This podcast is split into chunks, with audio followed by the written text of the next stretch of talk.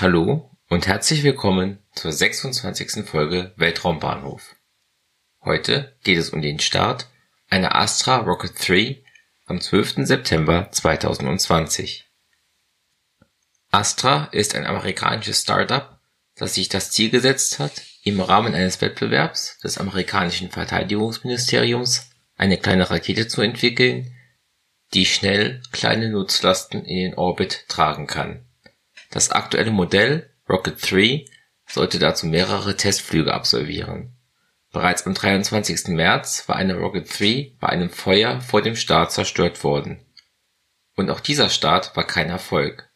Die gut 11,5 Meter hohe Rakete hob am 12. September 2020 um 3:19 Uhr Weltzeit bzw. am 11. September um 19:19 Uhr Ortszeit vom Pacific Spaceport Complex Alaska auf der Insel Kodiak ab auf diesem Weltraumbahnhof startete erstmals 2001 eine Orbitalrakete.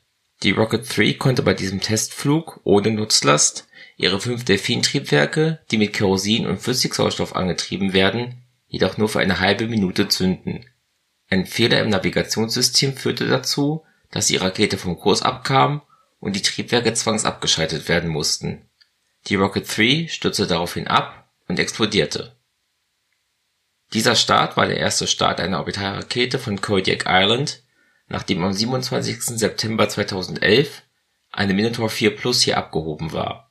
Seitdem waren insgesamt acht Jahre, elf Monate, 14 Tage, 11 Stunden und 30 Minuten vergangen.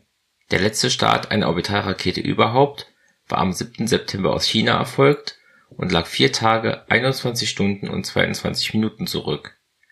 Über diesen Start einer Langer Marsch 4B hatte ich in Folge 25 gesprochen. Insgesamt war dies der 70. Start einer Orbitalrakete in diesem Jahr und der siebte Fehlschlag in diesem Jahr. Dieser Podcast ist Teil von Schwarz Null FM. Links zur Website, zu Social Media und Unterstützungsmöglichkeiten gibt es in den Show Notes. Über Feedback oder Bewertungen des Podcasts würde ich mich sehr freuen. Den Podcast gibt es auf Spotify und als RSS-Feed für Podcatcher-Apps. Vielen Dank fürs Zuhören und bis zum nächsten Mal bei Weltraumbahnhof